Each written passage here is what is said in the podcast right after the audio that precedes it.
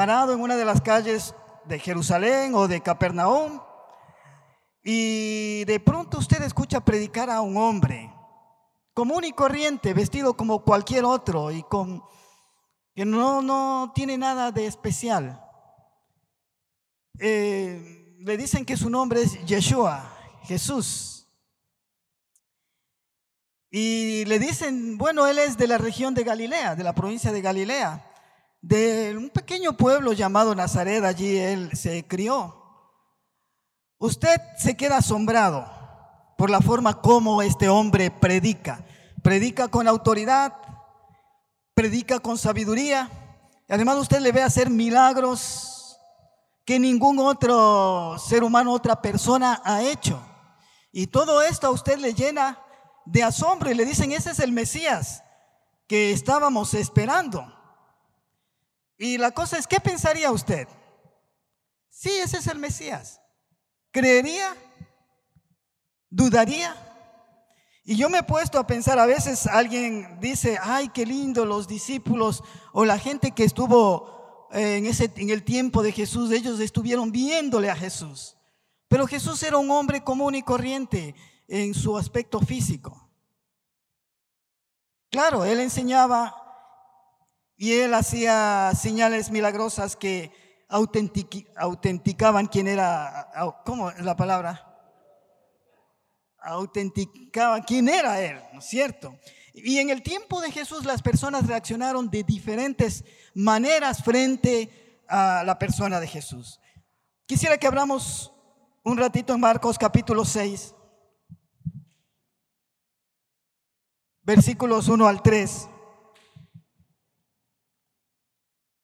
Marcos 6, 1 al 3. Jesús había estado enseñando por, eh, por Galilea, estaba en su época de popularidad, estaba comenzando ya a ser cada vez más popular. Y esto nos dice Marcos capítulo 6, 1 al 3. Salió Jesús de allí y vino a su tierra y le seguían sus discípulos. Y llegando el día de reposo comenzó a enseñar en la sinagoga y muchos oyéndole se admiraban y decían, ¿de dónde tiene este estas cosas? ¿Y qué sabiduría es esta que le es dada? Y estos milagros que por su mano son hechos. ¿No es este el carpintero? hijo de María, hermano de Jacobo, de José, de Judas, de Simón. ¿No están también aquí con eh, nosotros, sus hermanas? Y se escandalizaban de él. Más adelante nosotros eh, leemos que Jesús dice que él no pudo hacer muchos milagros allí por la falta de fe. Ahora, ¿quiénes eran los que estaban allí? Eh, la escritura nos dice que Jesús fue a su pueblo, a Nazaret, donde se había criado. Y cuando él fue a la sinagoga, ahí estaban sus vecinos que le conocían de toda la vida. Le conocían desde cuando era niño, cuando fue adolescente, cuando fue joven y ahora que ya era adulto. Le conocían. Y por eso ellos se escandalizaban. Decían, ¿cómo este humilde carpintero con una humilde familia, con una madre pobre de nuestro pueblo, con hermanos que no tienen ninguna trascendencia ni en lo político, ni en lo religioso, ni en nada. ¿Cómo es que puede enseñar esto? Y no muchos no creyeron en él. Qué triste. Ahora, vamos a Mateo capítulo 16, versos 13 al 16. Mateo capítulo 16, versos 13 al 16. Y Jesús le hace un par de preguntas a los discípulos. Les pregunta unas dos cosas a él. Mateo 16, 13 al 16. Y dice el verso 13, viniendo Jesús a la región de Cesarea de Filipo, preguntó a sus discípulos diciendo, ¿quién dicen los hombres que es el Hijo del Hombre? Ahora Jesús preguntó esto no porque él no sabía quién era, él estaba seguro de quién era, tampoco es que él estaba eh, él era una, eh, mm, era una persona que dependía de la, de la opinión de otras personas para sentirse bien. ¿no? Ay, ¿qué dirán? ¿Qué estarán diciendo de mí? No, Jesús les hace esta pregunta. ¿Quién dicen los hombres que es el Hijo del Hombre? Porque era una introducción a otra pregunta importante que les iba a hacer. Ahora, ¿qué fue la, ¿cuál fue la respuesta de los discípulos? Verso 14 dice, ellos le dijeron, unos Juan el Bautista, otros Elías y otros Jeremías, o alguno de los profetas.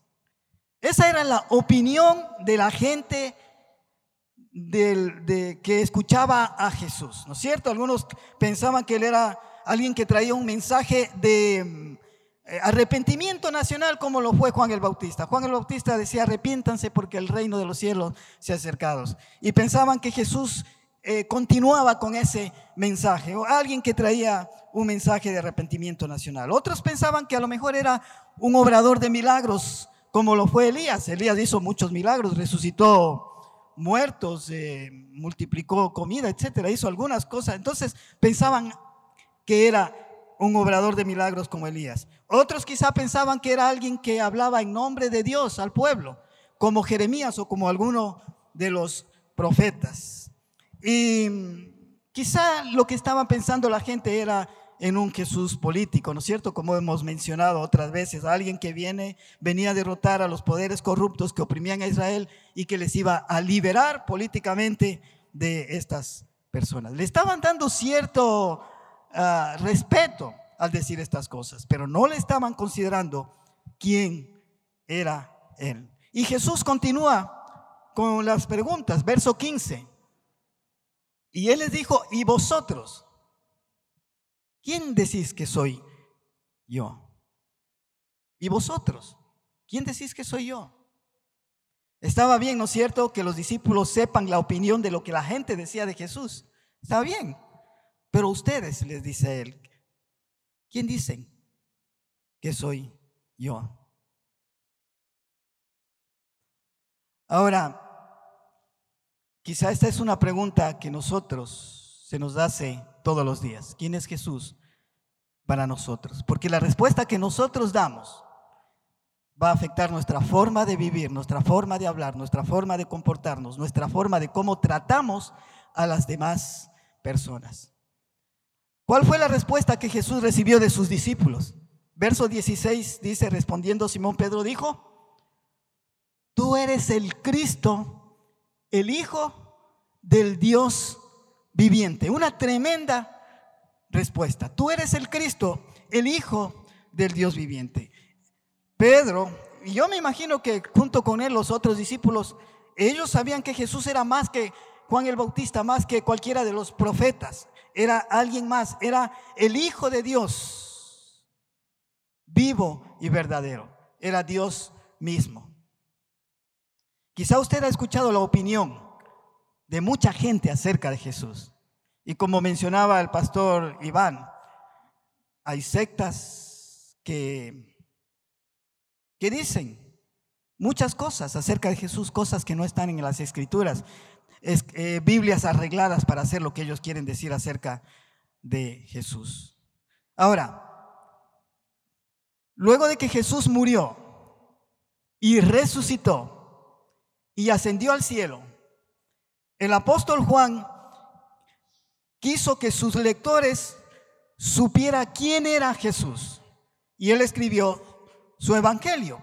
Él quisiera que Jesús, él quería, él quería que la, la gente supiera que Jesús existía aún antes de que hubiera nacido en Belén. Por eso es que él va al mismo comienzo de Jesús. Y vamos a buscar en nuestras Biblias Juan capítulo 1 versículos 1 al 3. Vamos a detenernos un poquito en estos tres versículos. Juan, el Evangelio de Juan, el capítulo 1 versos 1 al 3.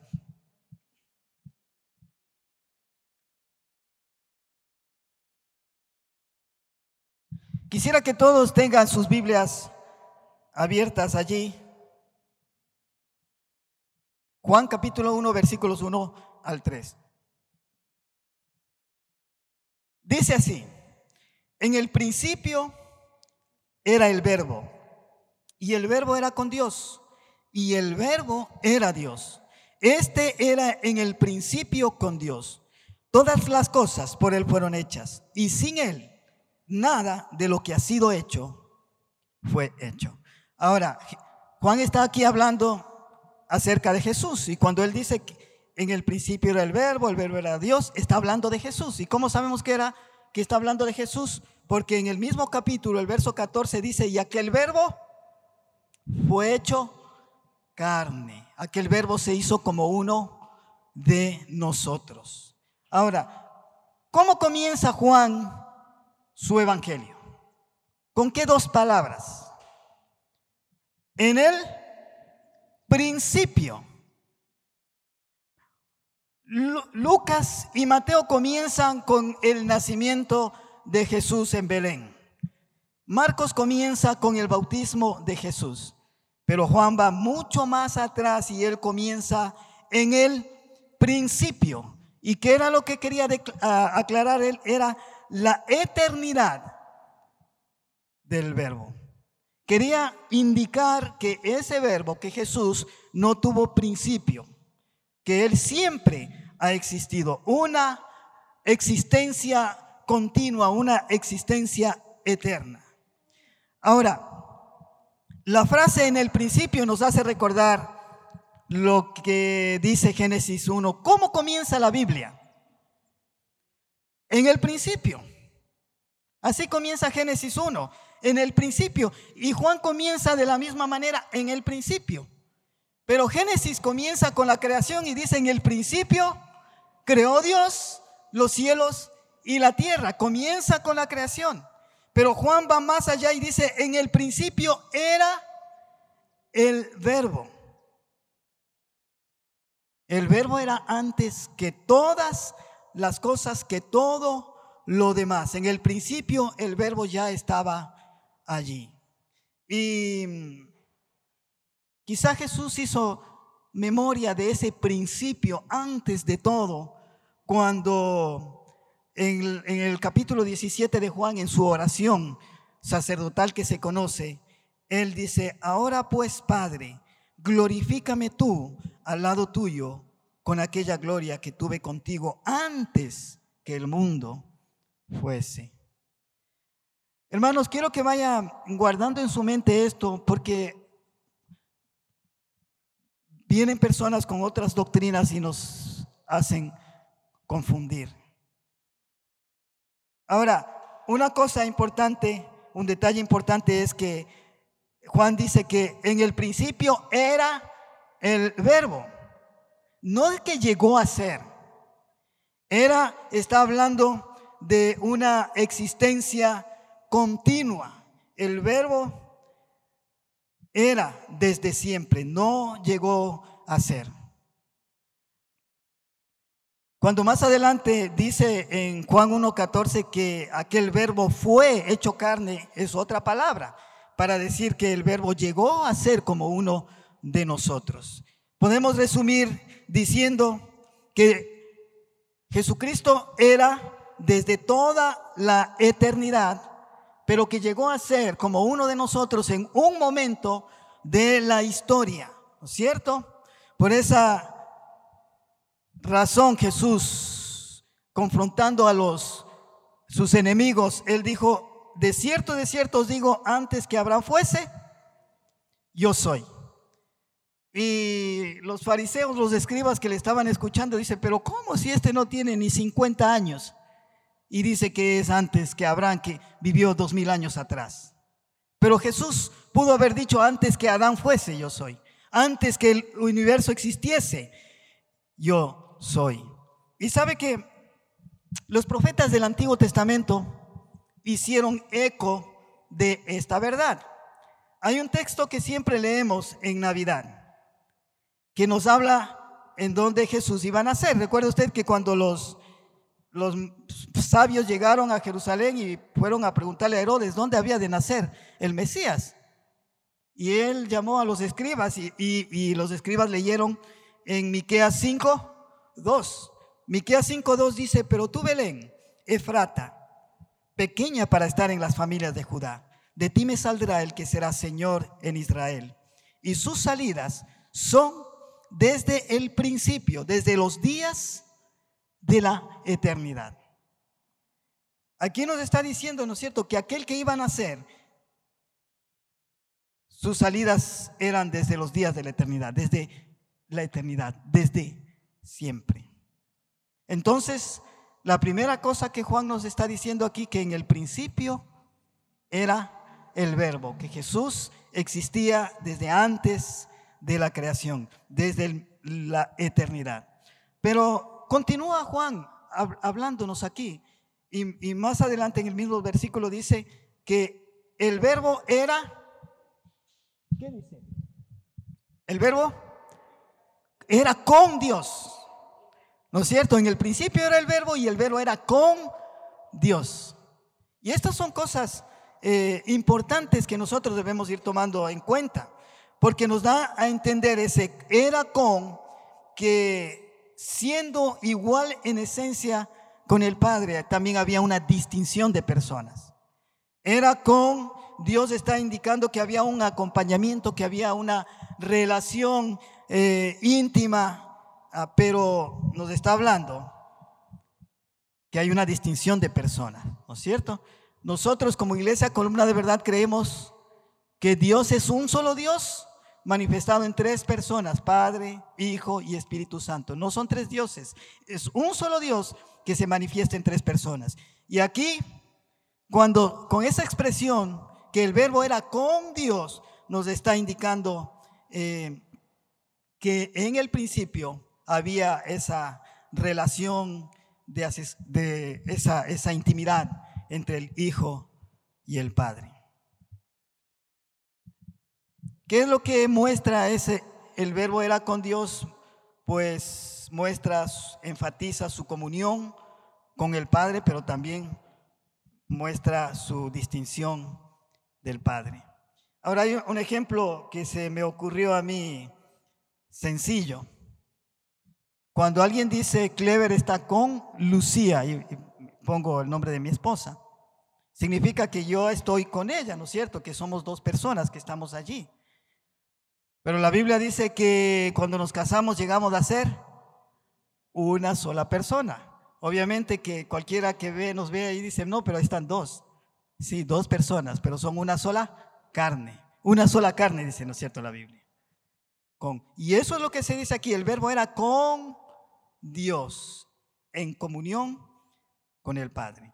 Ahora, la tercera cosa de este primer versículo que dice, habla de la naturaleza del verbo. Entonces, Juan ha dicho, en el principio era el verbo, está hablando de la eternidad de, Jesús.